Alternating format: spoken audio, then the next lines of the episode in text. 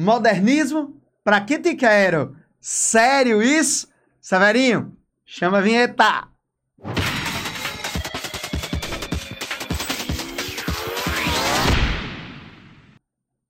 Alô, alô, alô! Aquele que me vê e escuta e só escuta ou só vê, só vê acho que não rola não, né? Mas o tema de hoje do nosso videocasting é sobre modernismo.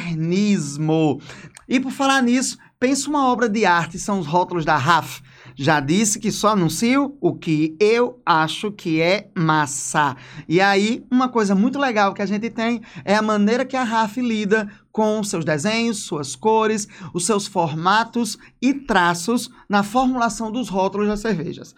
Tá? Essa que vocês estão vendo aí era a Galega do Alecrim. É, eu acho massa aquela figura feminina, aquela ideia que sobe, que assume, que olha, que observa pela cidade, mas não tem rosto. Isso nos permite ter uma série de análises e interpretações, não apenas de quem produziu a imagem, como também de quem usa, como usa, e até mesmo de mim, que estou conversando um pouco sobre você, com você, sobre isso, tá? A gente esse ano está passando o aniversário da Semana da Arte Moderna, que foi um evento que, enquanto Semana de Arte, aconteceu em São Paulo em 1922.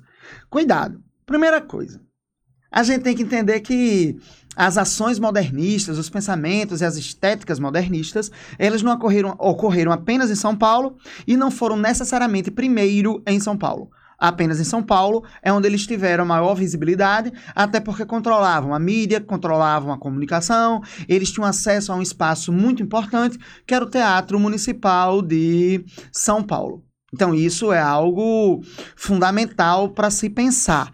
E também o poder econômico e político de São Paulo sobre o restante do país. Não se iluda que a ação de São Paulo não é apenas econômica. Existem desdobramentos políticos, sociais, identitários, existem desdobramentos até mesmo do ponto de vista da comunicação.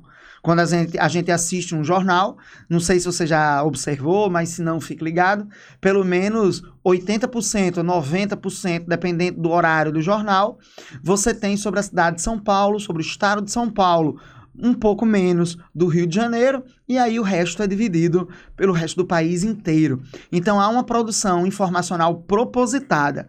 Não é apenas porque São Paulo é o maior, mais poderoso ou importante estado de maneira nenhuma, não.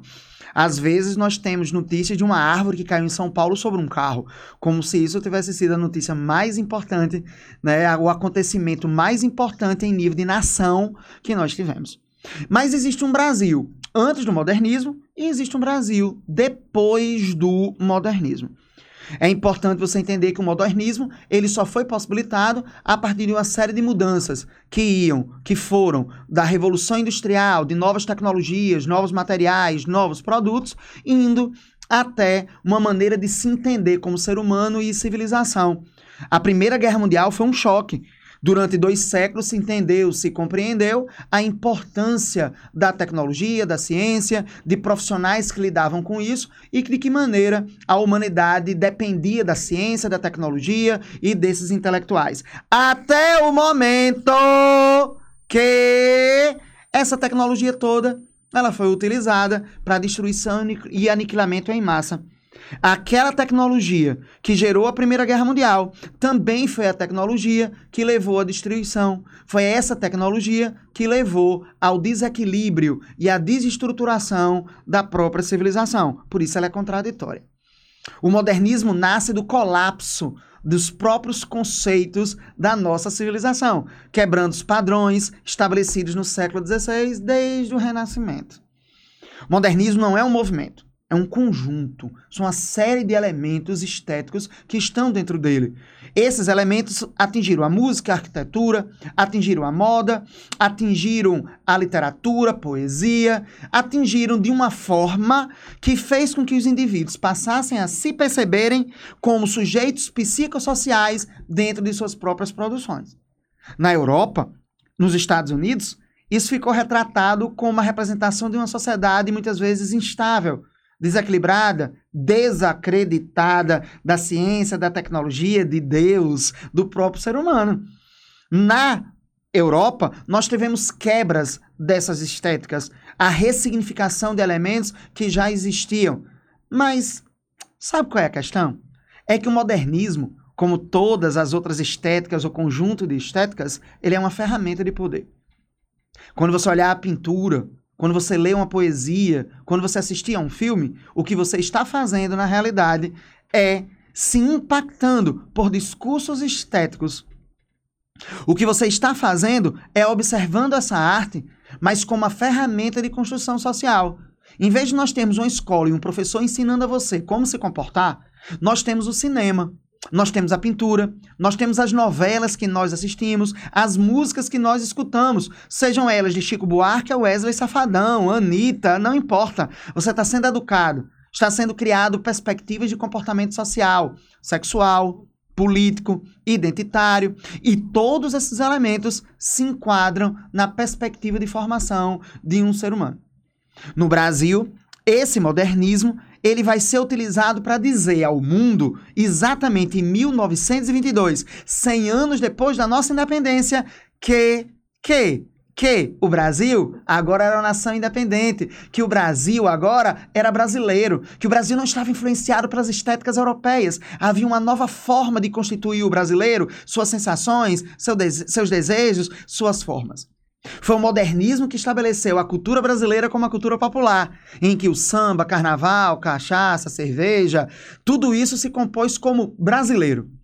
Esses comportamentos, estéticas, músicas, corpos, pessoas, etnias, elas eram tratadas como elementos pejorativos, coisas feias, sujas, desqualificadas, e o modernismo cria um discurso que a valorização do nosso país parte do sincretismo, da mistura, da união, que parte do popular, o samba é negro, o carnaval, os, o futebol, esses elementos que antes eram considerados desprezados, desprezíveis, eles eram agora enaltecidos pela identidade brasileira. Nós temos uma democracia racial, nós temos um Brasil que se faz de cores vivas, de cores fortes, de cores solares, de cores ibéricas, quentes, vermelho, verde, azul. Viva o Brasil nessa estética. Muita gente acha que isso foi uma liberdade. Muita gente acha que isso foi uma quebra de comportamentos que existiam anteriormente. Será? Tu já parou para observar que na realidade isso foi utilizado para criar um discurso sobre o Brasil? É claro que quando você olha certas coisas, você diz, certas artes, certas imagens, você diz, ah, coisa feia, coisa horrível.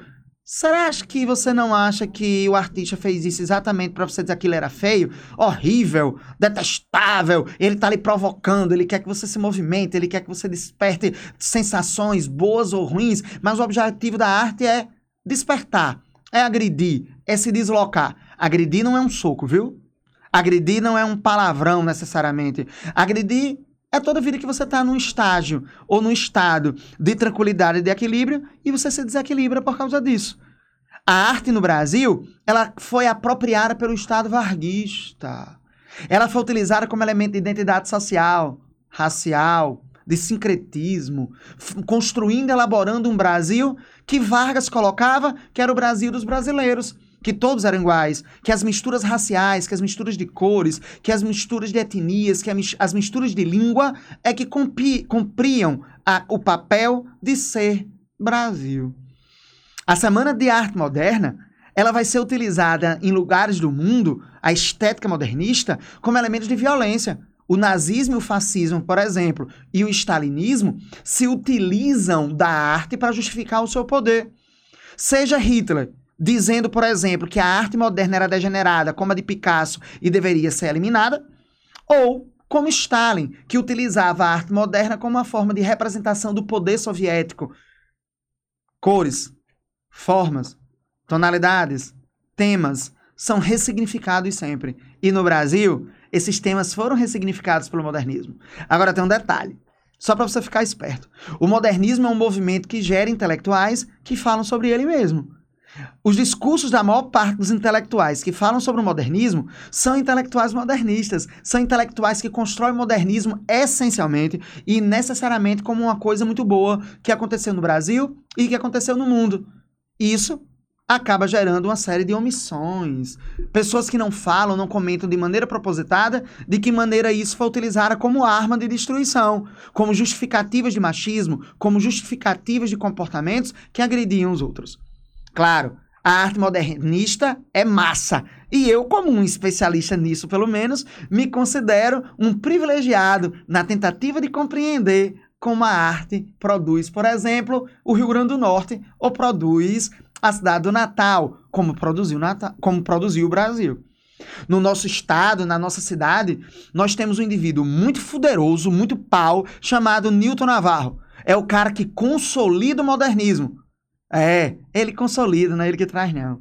Sabe qual é o primeiro artista modernista reconhecido da cidade do Natal? Um cara chamado Erasmo Xavier, que antes mesmo da Semana de Arte Moderna já compunha imagens de uma revista natalense que circulava por aqui, chamado A Cigarra, com elementos modernistas. Agora, Newton Navarro, ele é o cara que pinta, que escreve, que faz o teatro. E você natalense nem sabe. Você brasileiro nem sabe que o traço de Newton Navarro é tão fuderoso, tão fuderoso, tão pau, que sinceramente ele não deixa a desejar uma cozinha, uma tonalidade, uma expressãozinha a o nosso querido Picasso. Picasso, não, não estou brincando, não. É isso mesmo, porque nós não valorizamos aquilo que nós somos. Portinari era pau, fodástico, fuderoso, claro que era, mas também trabalhava para Vargas pinturas encomendadas que estão no Ministério da Educação, no Ministério do Trabalho, pelo menos nos prédios que assim o eram lá no Rio de Janeiro. De que maneira as pessoas olham aquilo e entendem que o trabalho é aquilo? De que maneira as pessoas olham para essas imagens, leem seus textos e não acabam acreditando que aquilo é assim porque sempre foi daquela maneira? Olha o poder da arte de naturalizar, inclusive o próprio modernismo.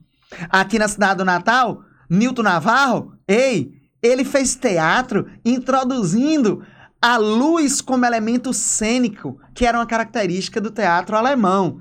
Já pensou? Teatro Alberto Maranhão, o antigo teatro Carlos Gomes, inaugurando, abrindo um momento de teatro que esteja associado a quê? A obra navarreana revolucionária. O traço encantava, escandalizava. O modernismo é isso, a arte é isso. Modernismo, pra que te quero?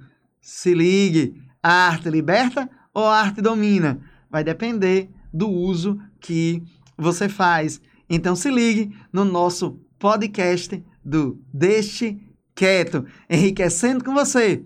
Modernismo, pra que te quero? Se liga aí.